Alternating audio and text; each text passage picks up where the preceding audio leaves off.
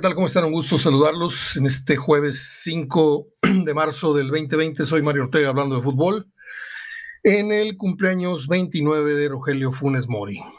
Este delantero que pues hoy celebra un año más de vida, que llegó procedente del fútbol de Turquía, habiendo pasado por River, por Benfica, por un equipo en Turquía, impronunciable, y ahora con Rayados de Monterrey, en donde está haciendo historia y en donde creo que pudiera haber hecho, además de los años que le puedan llegar a quedar en el club, me parece, en algo que ya hemos comentado hasta el cansancio, que si Funes Mori hubiese anotado por lo menos la tercera parte de los goles hechos, los goles fáciles que ha tenido en sus pies, yo no tengo la menor duda que hoy estaría a la par o tal vez un poco más adelante que Guiñac. Y no exagero, ¿eh? Y mire que no me gusta del todo el fútbol de Funes Mori, me parece un futbolista eh, útil, me parece un futbolista con recursos, pero me parece un futbolista que no terminó por pulir a sus 29 años ciertos eh, defectos en la definición.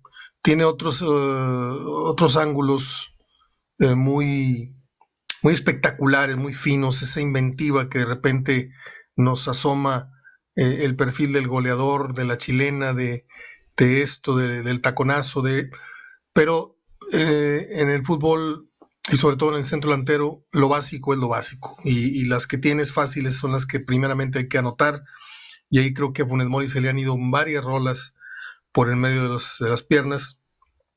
Y bueno, vamos a ver, solo el tiempo dirá eh, primeramente, porque todo el mundo habla de que no, es que eh, tiene menos años que Guiñac y, seguramente la obra, quién sabe.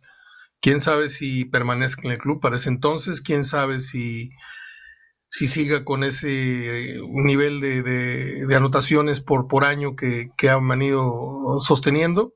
Nadie lo sabe. Lo, lo, único que sé es que podrá llegar a ser el goleador histórico del Monterrey en un corto plazo pero no en cuestión de gustos, quiero aclararlo. Eh, para mí no, no, no está dentro de los mejores delanteros que yo le vi al Monterrey. Y empecemos por el Gato Núñez, y empecemos por Milton Carlos, y empecemos por Suazo, y empecemos que a lo mejor anotaron menos, pero que eran más matones. Y si él tiene más goles es seguramente porque ha tenido más recursos a su alrededor que le surtan mm, de goles. Eh, usted me va a decir, Milton Carlos, bueno, sí, tuvo a Corvo, tuvo a Damián, tuvo al Huesos eh, y tuvo un gran equipo atrás de sí, nada más que adelante de Milton Carlos había otros goleadores muy importantes también en la época.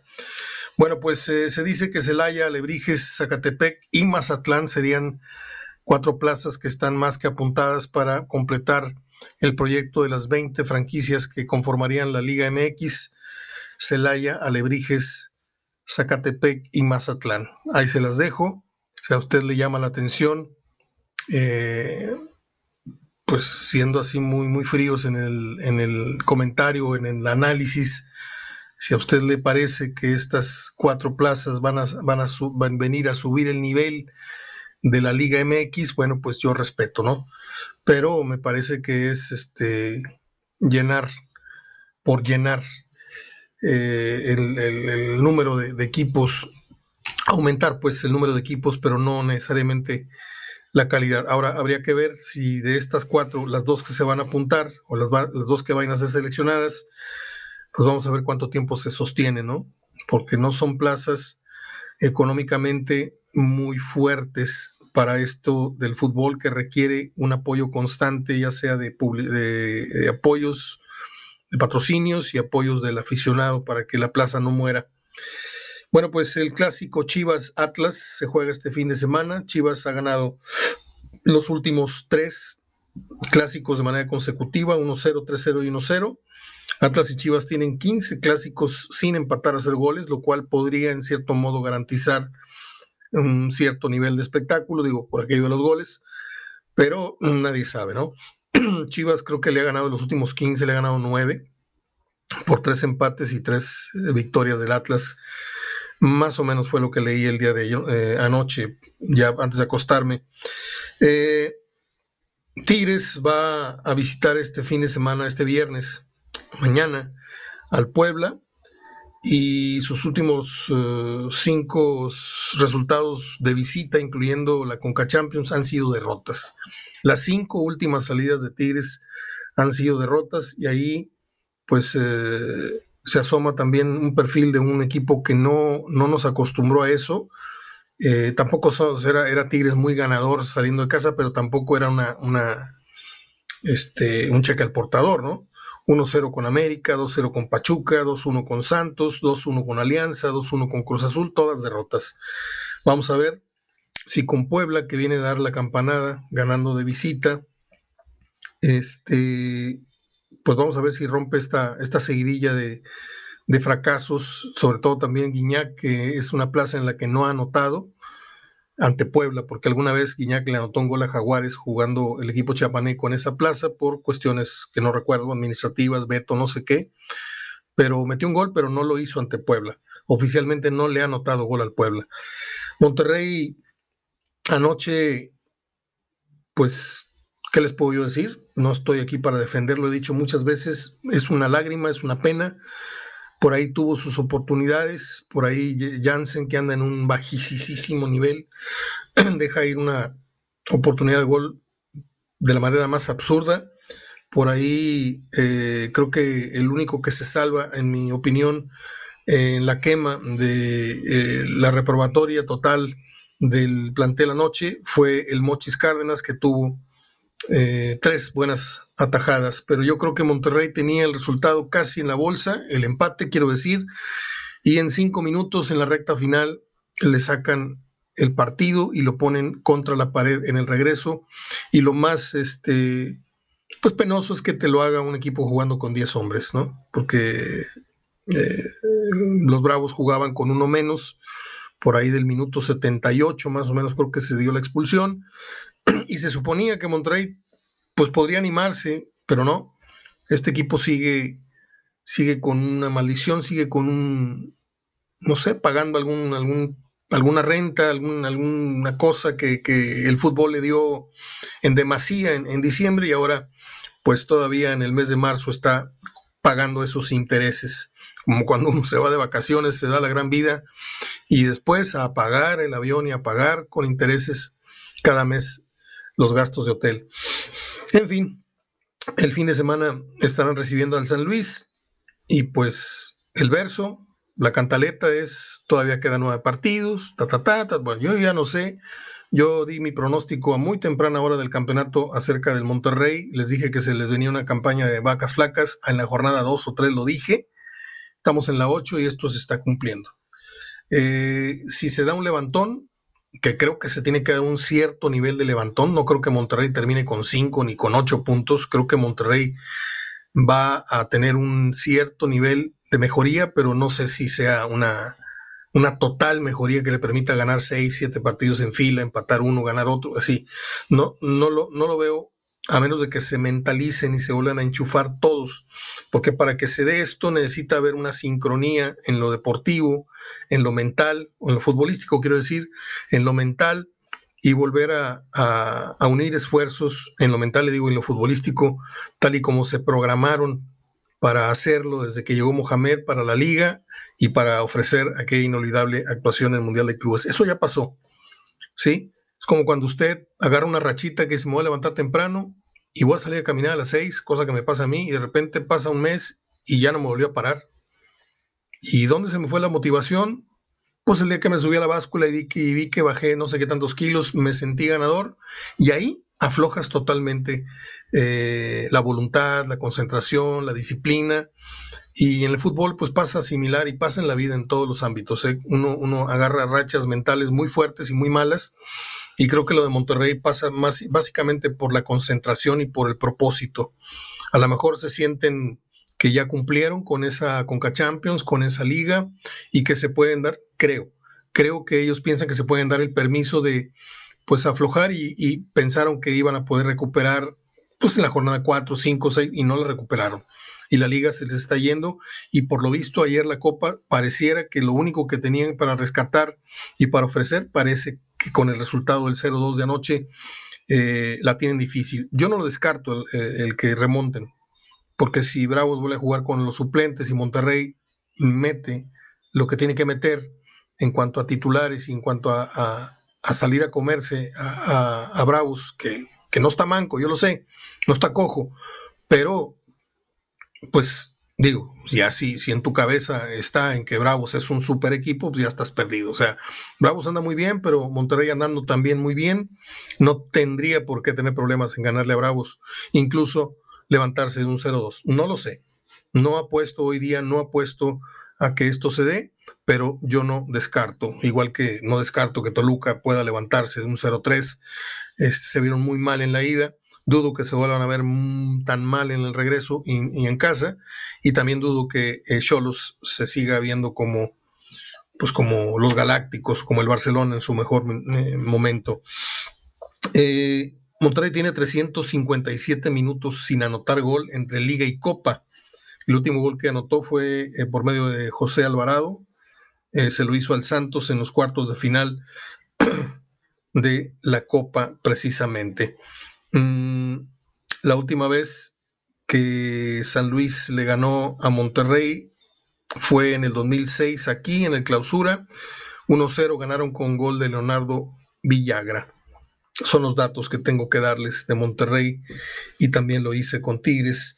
Hay un pleito ahí que se traen el presidente de el Santos y no sé cómo se llama el grupo Orgi, no sé qué, eh, Iraragorri con Fighterson porque Faiteson dice que hay un arreglo ahí abajo de la mesa entre Bonilla y, el señor Irarragori. Es difícil, Irarragori, porque pues están por ahí poniendo de acuerdo para la venta de las nuevas franquicias, en donde están muy a las vivas algunos directivos para tratar de hacer negocio. Y lo malo de hacer denuncias es eh, la falta de pruebas. Y por ahí Irarragori amenaza con demandar, cosa que me daría mucho gusto porque un día tienen que ponerle freno a esos periodistas que avientan la piedra y luego tienes al Canelo enfrente y no, siempre no, discúlpame, eres un gran peleador, no se vale. Ojalá y, digo, tampoco es un santo el directivo, ¿eh? yo sé que son, pero bien tranzas, pero eh, vamos a empezar por lo primero. Por lo primero es poner en su lugar al periodismo. Si no tienes pruebas, no puedes acusar, ni puedes salir ahí de incendiario todas las noches diciendo que este y el otro y el otro y el otro. Y a la vuelta de 15 días pones cara de yo no fui esa es la, típica, este, típica de David Fates. Termino con un dato que omití de Monterrey en el 2020. Ha jugado, este, mm, le quiero decir que tiene tres ganados, cuatro empatados, seis perdidos, 15 goles a favor, 19 en contra para una pobre efectividad del 33%. Es lo que tiene Monterrey como números en este naciente 2020 el Chicharito hizo un video ahí bastante deprimente, un, sketch, no me acuerdo con qué comediante, y además ya salió en un talk show muy, muy reconocido, muy demandado en la televisión, como es el show de James Corden. Este llenito, este personaje simpatiquísimo que conduce, le digo, un programa de entrevistas y de espectáculo por las noches en la televisión norteamericana, James Corden, que también es actor de cine. Bueno, pues básicamente eran los, los temas que yo les tenía el día de hoy. No quiero ahondar en lo de Monterrey porque no le voy a tirar por tirarle ni le voy a defender por defenderle. Creo que lo que vimos ayer fue triste. Eh, vimos un equipo mm, medio alterno, medio no, porque si tienes a Dorlan en la cancha, si tienes a Jansen, si tienes a este y el otro, pues no estás jugando con, tu filial, estás jugando con un, revueltito ahí y se ve muy, muy bajo de nivel eh, y las pocas oportunidades que tienes las sigues desperdiciando. Y como les dije, en cinco minutos te deja sacar la cartera por un equipo que tiene uno menos, pues más vergonzosa aún la derrota y la marcha que lleva el equipo. Creo que si a Monterrey se le va la copa, si son eliminados y ya se les va la liga y la copa, ahí sí creo que el puesto de Mohamed estaría ya sumamente en riesgo solamente faltaría la puntilla que se le podría dar Tigres en el clásico que está en camino. Un día como hoy nació aquel cantante español que cantaba así, que decía, decía Polo Polo, suéltenle su, mm, suéltenle su, su cosita para que cante. Eh, ¿Se acuerdan de Diango? cumple 80 años. No puedo decir el chiste como es, pero me da pena. Un día como hoy nació la actriz Adriana Barraza, aquella que estuvo nominada al Oscar en el 2007 por la película Babel. Mm, no le puedo decir que, que la admiro ni que siento que es un, un garbanzo de libra aquella situación. No es una actriz que yo reconozca este, internacionalmente. A lo mejor el mercado nacional puede tener algunas películas, Amores Perros, esto, lo otro, pero no, no la veo con. A lo mejor es buena para hacer telenovelas, etcétera, pero no, no creo que su carrera en cine sea sólida ni que lo haya sido desde el 2007. Un día como hoy nació Andy Gibb, que forma parte de aquella eh, familia de los Gibb, de los, de los Bee. Él murió en el 88 de una sobredosis, Andy Gibb. Eh, un día como hoy, en el 73, en 1973, eh, Roberta Flack ganaba el Grammy por la canción The First Time Ever I Saw Your Face, que es una de mis canciones favoritas de todos los tiempos. Póngala por ahí y verá lo que le digo. En el 82 nació, no, murió Jane, mm, en 1982 murió el hermano de James, es decir, John Belushi, de una sobredosis.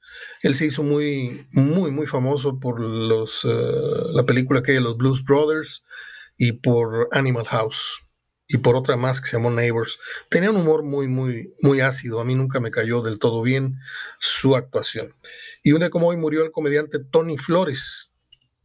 Tony Flores estaba hasta el cuello en las mismas broncas que llevaron a Paco Stanley a aquel trágico desenlace este, nada más que este se desmarcó, como se desmarcó Benito y se desmarcaron muchos antes de que le cayera el chahuistle a Paco Stanley. Se lo digo de muy buena fuente. Soy Mario Ortega. Les dejo un gran abrazo de gol. Nos vemos mañana. Fin de semana con tres partidos. Es cuaresma, no se vale poner el asador, pero bueno, vamos a, a preparar una botana rica y para disfrutar lo que esperemos una buena jornada de viernes con tres encuentros en donde sobresalen el América Pumas, Pumas América, eh, ¿por qué no? El Puebla Tigres y por ahí hay otro juego más que se me está olvidando. Déjame ver si lo recuerdo. Por aquí debo tener mis apuntes de la jornada de viernes. Sería Querétaro Toluca. Querétaro Toluca a las 7. Pumas América a las 8 y Puebla Tigres mañana a las 9. Es todo. Espero haberles informado, entretenido y dejarle ahí algún punto de vista para la reflexión. Abrazo de gol. Hasta mañana.